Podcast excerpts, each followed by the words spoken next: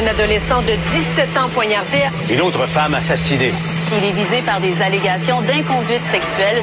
Les formations politiques s'arrachent le vote des familles. Comment faire fructifier votre argent sans risque?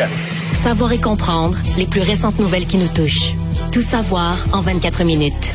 Avec Alexandre Morin-Villouellette et Mario Dumont.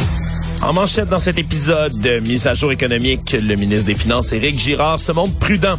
Trois jeunes arrêtés à Bois-des-Filions en lien avec le décès d'un garçon de trois ans. L'imam Adil Sharkawi dénoncé pour des discours haineux, tandis qu'un médecin de Pierre Boucher fait une publication controversée et l'armée israélienne affirme se trouver au cœur de Gaza. Tout savoir en 24 minutes. Tout savoir en 24 minutes. Bienvenue à Tout savoir en 24 minutes. Bonjour Mario. Bonjour. C'est la mise à jour économique du ministre des Finances, Éric Girard, qui est attendu aujourd'hui. Lui qui a déballé les investissements qui sont euh, qui sont à voir au Québec, entre autres l'accès au logement, des nouvelles dépenses, certes, mais on s'est montré assez prudent là, du côté du ministre Girard, lui qui prédit que les six prochains mois vont être très difficiles au niveau financier. Ne parle pas là de récession pour l'instant, on ne l'est pas encore, mais qualifie ça, lui, de stagnation dans l'économie. Ouais, ben c'est pas mal ça. Il dit, présentement, on est aux alentours de 0% Depuis la fin de l'été, du 0% de croissance. Et semble euh, penser que ça va être ça aussi le début 2024. Donc, pas une grosse récession, là, tu sais, tu plonges... Mais en même temps, euh, le problème de la stagnation, des fois, c'est que ça traîne plus longtemps. Et la... La, la, la, la, la conséquence de ça, c'est qu'ils ont revu à la baisse dans le dernier budget au printemps quand ils faisaient les pronostics 2024, ils avaient espéré une croissance économique d'1,4 et là, on le baisse de moitié. On coupait ça de moitié à 0,7. Donc là, on vient... Le seul petit point positif de ça, c'est qu'il dit à cause de tout ça, on le sent, l'économie ralentit, les prochains mois vont être tough. Il a dit, laissant plus d'espoir aux ménages sur les taux d'intérêt, aux gens qui ont des hypothèques. Euh, il est bien, il est maintenant bien plus probable que la Banque du Canada baisse les taux d'intérêt au, au cours de l'année 2024 que de voir la Banque du Canada les remonter. Là. Oui. Ça, c'est un message. Quand... Remarque, c'est pas lui la Banque du Canada, c'est le ministre des Finances du Québec, mais c'est quand même un ancien banquier, ministre des Finances depuis cinq ans. Appelons-le un fin observateur de la scène bancaire. Là.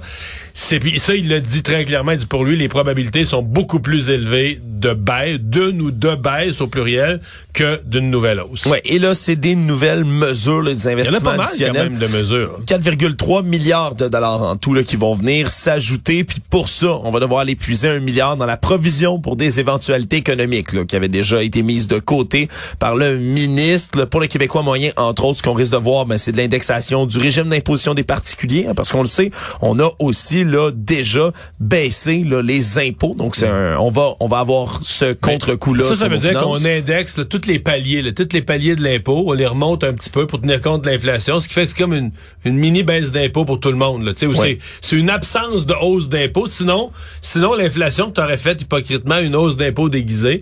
Alors là, tu l'évites. Mais on augmente du même pourcentage les pour les gens qui ont sont à faible revenu tous les programmes, aide sociale, programmes sociaux, le même 5 là. Oui, l'allocation familiale, ça va augmenter de 141 dollars. Le crédit d'impôt pour la solidarité, 59 dollars. La prestation d'aide sociale de base, 37 dollars de plus par mois, par exemple. Donc, c'est toutes sortes comme ça de petits montants, effectivement, là, qui augmentent. La grosse part, c'est le logement. Oui, absolument. Là, ils vont égaler à Québec la mise du fédéral de 900 millions de dollars pour améliorer l'accès au logement. Donc, 1,8 milliard de dollars vont être disponibles pour construire. Là, on parle de 8000 nouveaux logements sociaux abordables d'ici 5 ans, 500 pour les itinérants. Les banques alimentaires, elles, demandaient 24 millions de dollars aussi là, de fonds d'urgence. On s'en souviendra.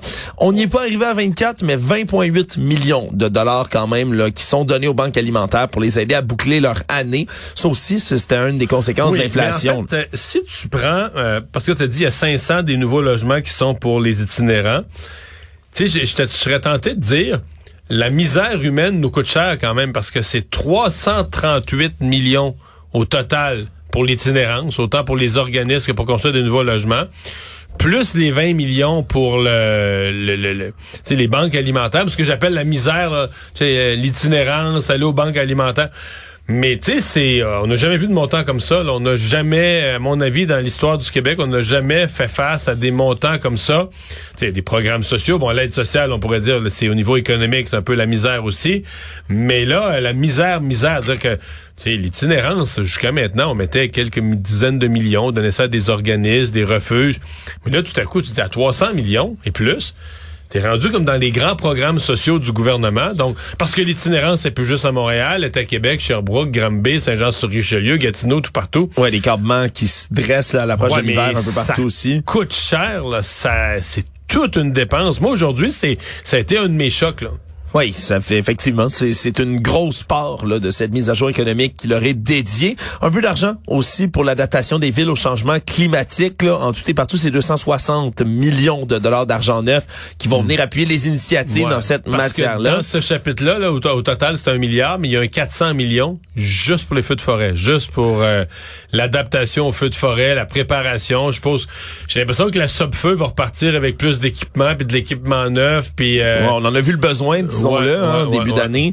Donc c'est euh, c'est toutes sortes d'argent comme ça qui ont été euh, qui a été mis sur la table pour le ministre euh, par le ministre Girard aujourd'hui. Donc mise à jour économique qui est prudente, mais quand même là, toutes sortes de grandes mesures. mais un peu pessimiste. Quand moi, je, de ça, je me demandais, ouais, là, le portrait est quand même assez sombre, assez peu de marge de manœuvre à court et moyen terme.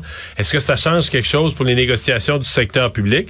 Le ministre Girard, pour les négociations, lui a mis juste, juste, juste, juste, juste le montant pour le 14,8% de l'offre actuellement sur la table. Et on va me dire, il s'est peut-être caché des petites marges de manœuvre dans sa manche ailleurs dans le budget. Mais pour l'instant, et euh, ben euh, plus tôt dans l'émission, on a parlé euh, la Au présidente- syndicat. ouais, la présidente de la CSN, Madame Senville, qui dit elle, cette mise à jour économique ne l'impressionne pas, peu importe le contexte, leur demande, aucune volonté de, de réduire ou de refaire l'exercice de leur demande. Le bras de fer va être toujours en cours, Ouais. Mario. Un cas qui a attiré beaucoup d'attention depuis hier soir, c'est cette histoire d'un jeune garçon de 3 ans décédé visiblement là, par un projectile d'arme à feu dans sa maison de Bois des Filions, dans la couronne nord de Montréal, ou plutôt dans une résidence de Bois des Filions. Et on a arrêté trois suspects ce Euh, matin du côté de la Je pense que la police. nouvelle vient de tomber, je pense qu'on est rendu à un. Oui, on est rendu à un, parce qu'il y a eu trois arrestations au départ, Mario. Et je pense que c'était le, le but c'était de les faire parler. Le but c'était de les interroger, de les faire parler. Probablement que les jeunes ont dit la vérité aux policiers, ce qui a fait de converger vraiment vers une euh, une accusation. Ouais, trois jeunes euh, âgés de 17 et de épouvantable. 19 ans, donc qui ont été arrêtés et les accusations sont tombées là, au palais de justice de Laval où le dernier suspect a comparu aujourd'hui, accusé de négligence criminelle causant la mort. C'est l'accusation de laquelle on, on l'a parce que ce qu'il faut comprendre, c'est qu'on a été appelé à intervenir hier soir euh, en fin de journée du côté de la police. Et là, il y avait un jeune homme, un jeune garçon plutôt de 3 ans blessé par projectile d'arme à feu sur place. On a constaté son décès immédiatement. Puis il y avait trois jeunes qui étaient sur les lieux à ce moment-là qui, eux, ont été interpellés. Et ce qu'on comprend, Il y avait plus d'armes à feu si on comprend bien là. il y avait plus d'armes à feu à ce moment-là, mais ce serait une manipulation de l'arme à feu qui en parle en plus de l'accusation de négligence criminelle. On aurait manipulé l'arme à feu de manière négligente. on n'a pas visé, on n'a pas tiré, on a gossé une arme à feu, en faisant je sais pas quoi, ou en faisant semblant, puis un coup qui est parti. Exactement, qui aurait donc euh, le jeune homme de 3 ans qui l'aurait frappé plein fouet. Et aujourd'hui, on cherchait l'arme à feu en question, Mario. Là, Même des plongeurs là, dans le fleuve, dans la rivière des Mille-Îles, pas loin de, de là. Oui, parce que c'est juste juste à côté de la rivière des Mille-Îles, donc dans un quartier très paisible, très familial aussi, là, dans lequel les gens étaient complètement consternés. On cherchait l'arme à feu et semble-t-il, selon notre collègue Maxime Deland de l'agence QMI, là, qui était sur place aujourd'hui, avec qui j'ai pu m'entretenir, qu'on ouvrait même les bacs là, de recyclage, les bacs de poubelle d'à peu près tout le monde dans le voisinage pour essayer de retrouver l'arme du crime dans ce cas-ci. Donc, on devrait en avoir- prendre plus un peu sur le contexte de ce qui s'est passé autour de ça, mais vraiment, là, événement extrêmement choquant comme ça, qui a choqué le quartier et le Québec aujourd'hui. Jeune garçon de 3 ans décédé dans un contexte où il y a de plus en plus d'armes à feu aussi en circulation au Québec. Des événements, malheureusement, qui un jour allaient devenir inévitables. Actualité. Tout savoir en 24 minutes. Plusieurs personnes ont dénoncé aujourd'hui les propos tenus par l'imam controversé Adil Sharkawi, qui revient encore une fois dans l'actualité pour les mauvaises raisons. Lui qui a tenu depuis les attaques terroristes du Hamas en Israël du 7 octobre dernier, donc il y a un mois exactement aujourd'hui, ben qui a tenu des discours où il fait ni plus ni moins que l'apologie du terrorisme et des incitations à la haine. Là. Parle entre autres là, charge-toi des ennemis de Gaza, dénombre-les un par un, tue-les à long terme, n'exclut aucun d'entre eux des discours en arabe qui ont été traduits par nos collègues du Journal de Montréal, entre autres, là, dans des discours toujours accessibles sur son compte TikTok. Et les dénonciations n'ont pas tardé, entre autres, dans le milieu politique aujourd'hui. Premier ministre François Legault, lui, qui a dénoncé ces propos-là en disant... Euh, c'est assez peu subtil, Mario, comme invitation. Il a dit, ben, les policiers qui fassent leur travail, hein. C'est de l'incitation à la haine. C'est pas à moi de leur dire comment faire leur travail, mais c'était la violence. C'est pas permis. Et les chefs, là, d'à peu près tous les partis ont réagi aujourd'hui. On peut en entendre quelques-uns pyromane dans notre société euh, que, euh, si vous voulez, aider les populations palestiniennes et d'ailleurs plus largement sur les questions de l'islamophobie. Non, on n'a pas, la Non, mais c'est Aaron Boisy exactement là-dessus là, qui a qualifié euh, de pyromane de la société, euh, qui l'a, euh, qui a été très très sévère. En fait, je pense que c'était c'était bien là qui que quelqu'un de la communauté puisse tenir ce langage-là aussi. Oui, parce qu'Aaron Boisy a été souvent le fait participer à des manifestations en solidarité au peuple palestinien avait appelé à l'Assemblée nationale de manière très, très émotive à ce qu'on demande là, par motion un dénoncé sans nuance là, les propos d'Adil Sharkawi. Euh, mais en fait... Euh, le traité de pyromane dans notre société, des propos donc qui ont été dénoncés, mais ça démontre à quel point il y a de, de tous côtés, Mario, ben, des incitations comme celle-là, là, des propos controversés. Mais dans le cas de Sharkawi, euh, c'est que c'est sûr que ça s'est été prononcé en arabe. Est-ce qu'il y a bien des policiers au CSPVM qui parlent arabe qui pouvaient comprendre sur le coup, mais c'est ça n'a pas été fait dans une ruelle devant une poignée de personnes. Il est sur l'esplanade des places des arts. Il parle à une foule, je sais pas, il y a des centaines. ils sont euh, très nombreux. Peut-être 1000 personnes, peut-être 2000 personnes, je sais pas, mais il y a beaucoup, beaucoup de monde. Et euh, c'est parce que on avait dit du côté du ministre de la Sécurité publique, François Bonnardel, il n'est pas question. les manifestations sont, sont, sont, tout à fait autorisées, euh, de, de, manifestations de paix, d'appel à des cessez-le-feu, ou peu importe, ou de solidarité avec le peuple palestinien ou avec les, le peuple juif, ou peu importe. Mais on ne tolérera pas le discours haineux. Alors là, tu as deux volets très forts du discours haineux, l'incitation à la violence et l'apologie du terrorisme, c'est-à-dire euh, d'applaudir le terrorisme publiquement. Dans les deux cas, ça me paraît être contraire au code criminel. Et on, en tout cas, pour l'instant, on a laissé aller. C'est ce qu'on constate. Toutes sortes de détails d'ailleurs qui sortent là autour de l'imam Sharkawi qui, qui font soulever les sourcils. Mario, là aujourd'hui, nos collègues ici à Cube Radio qui ont appris que Adil Sharkawi lui-même a euh, toutes sortes de photos sur ses réseaux sociaux dans lesquelles il pose avec un, une arme de chasse, un fusil, là, un 12 semi-automatique entre autres, là, utilisé pour le petit gibier, la chasse aux oiseaux, etc. Sauf que euh, Monsieur Sharkawi, lui, en 2003, on se souviendra que la Cour suprême du Canada a émis un certificat de sécurité contre lui et que pour posséder une arme en ce moment, ben il faut suivre le cours canadien de sécurité pour le maniement des armes à feu. Mais avoir un feu vert là, des autorités? C'est le dernier feu vert qui est donné, c'est par la GRC, la Gendarmerie royale du Canada. On a déjà suspecté M. Sharkawi d'être en lien avec Al-Qaïda, le groupe terroriste. Il, y a, donc toutes sortes de voyants comme ça qui s'allument un peu autour de ça. en donc plus, la GRC confirme qu'ils ont bel et bien euh, autorisé, euh, délivré le permis. Mais eux ne vont pas commenter sur des cas euh, individuels, mais confirment que c'est bel et bien eux qui peuvent euh, donc rejeter une demande d'acquisition d'armes pour des raisons de sécurité publique, ce qui ne semble pas avoir été fait dans le cas de l'imam Adil Sharkawi.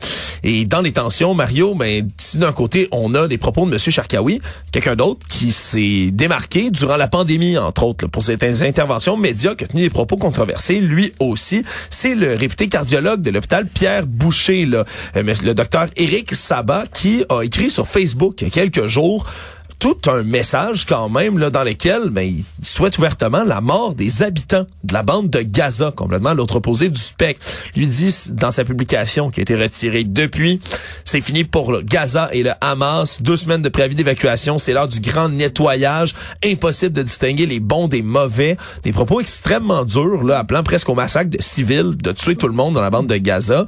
Ça aussi, ça démontre que d'un côté comme de l'autre, il y a des débordements. Dans le cas d'un médecin, je vais dire une chose, là, ça c'est un médecin de, de un cardiologue. Moi, je le connais pas, mais je le connais de réputation parce que c'est un cardiologue de forte réputation.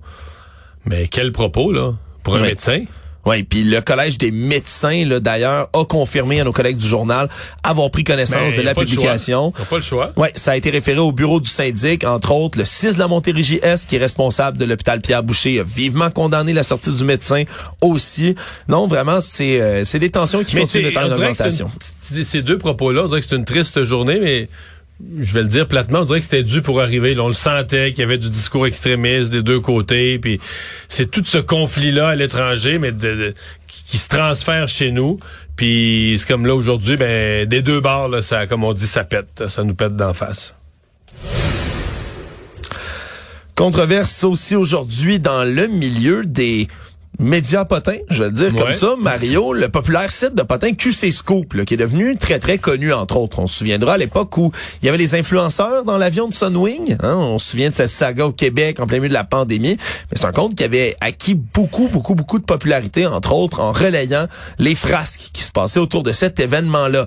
Eh bien, le populaire site se retrouve au cœur d'une controverse après avoir diffusé des informations privées sur une influenceuse. Là. Des informations, quand je dis privées, très privées. Là. Eux ont relayé, sans avoir véritablement de preuves, que l'influenceuse Raphaël Roy se serait retrouvée à l'hôpital sous surveillance policière, là, en disant qu'elle ne pouvait même pas aller aux toilettes sans que les policiers la suivent. Ce qui semblait bien évidemment suggérer qu'elle était sous contrôle policier comme ça, peut-être même en état d'intoxication, amenée à l'hôpital, ce qui a été complètement démenti par la suite par Raphaël Roy, qui dit avoir été à l'hôpital accompagné de policiers parce qu'elle a demandé de l'aide, a demandé elle-même à se faire aider pour des raisons de santé mentale. Et donc, on l'a accusé un peu sans, sans, sans vérification du tout du côté de Ouais, et de cette on a foutu ça sur la place publique, là. Oui, absolument. Et depuis ce temps-là, c'est de nombreux partenaires d'affaires qui se sont retirés, entre autres là, de QC Scoop. Et on a même là le fournisseur du site QC Scoop qui s'est retiré aujourd'hui, ce qui fait en sorte que le le site fournisseur du serveur, là. Exactement, ce qui fait que le site, dans sa forme normale, était plus accessible, là, plutôt aujourd'hui. Suite à tout ça, c'est pas la première fois non plus que du côté là de QC Scoop, on se retrouve là dans la mire euh, de l'indignation générale. Ceux qui ont propagé là, toutes sortes de potins là, dans les dernières années qui parfois s'avéraient complètement faux. Il y en a quelques sites comme ça, c'est comme une nouvelle business. Il y en a une coupe, exemple, dans... Tu sais, ça, ça tombait des fois, je recevais ça dans le sport, là. Oui, ah, beaucoup, beaucoup dans le sport. Dans le, le sport. Canadien va faire un échange. Fait qu'ils font Tony des gros, ils font des ça, ils font des gros titres. Finalement, c'est généralement complètement faux. L'histoire où tu sais le titre est induit, mais c'est rien, ou c'est une phrase qui a été dite banale. Du, en anglais, c'est du clickbait. C'est ce ça, fait, là, exactement. du piège à c'est clic. vraiment ça, du piège à clic, mais en même temps, tu dis, des fois, ils disent absolument n'importe quoi, là. À un moment donné, je me souviens plus lequel de ces sites-là, il était sur le dos de Patrick Roy, là. À tous les jours, il y avait une nouvelle sur Patrick Roy. Quasiment, Patrick Roy est en dépression. Patrick Roy fait ceci. C'est vraiment pas, c'était pas vrai pas tout.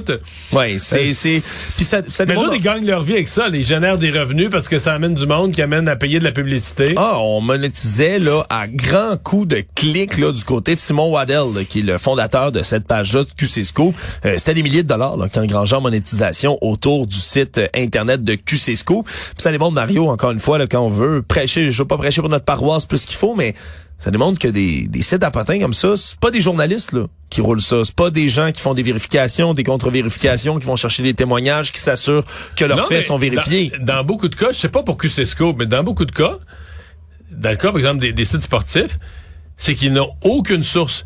Ils repartent des médias, donc d'un article de TVA Sport, d'un article de RDS, d'un article de n'importe qui qui est de Radio-Canada Sport ou d'un média de sport. Ils prennent quatre mots, une phrase, un mini bout, puis là, ils te montrent ça en épingle avec une histoire qui en est pas une. Donc, ils n'ont pas eux-mêmes une nouvelle source ou une histoire ou une rumeur ou à la limite. Tu sais, euh, comment il s'appelait celui à Montréal qui faisait quelque chose pour le Canadien mais qui était plugué d'un bar puis qui apprenait des rumeurs. Lui avait ses propres sources là, dans le monde des bars à Montréal. Tu sais, savait des choses qui se passaient. Non, non, là, je parle de gens, c'est vraiment des machines à clics. là. Ils partent de sources déjà existantes, d'articles déjà existants. Ils en sortent quelques mots. Ils refont de patente avec ça. Mais les gens cliquent, les gens cliquent, les gens cliquent, ça marche au bout. Tout savoir en 24 minutes.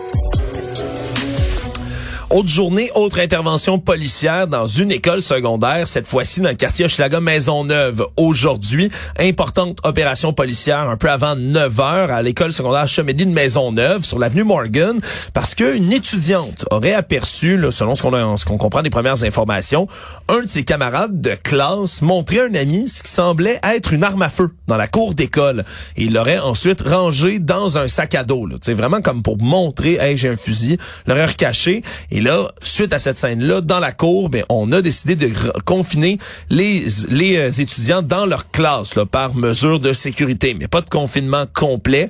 Et on a mené des recherches, là, même avec un maître chien sur les lieux, pour tenter de trouver l'arme en question. Est-ce que c'est une arme véritable, une arme à plomb, une arme à jouet? C'était pas clair. Aujourd'hui, on n'a pas retrouvé l'arme en question.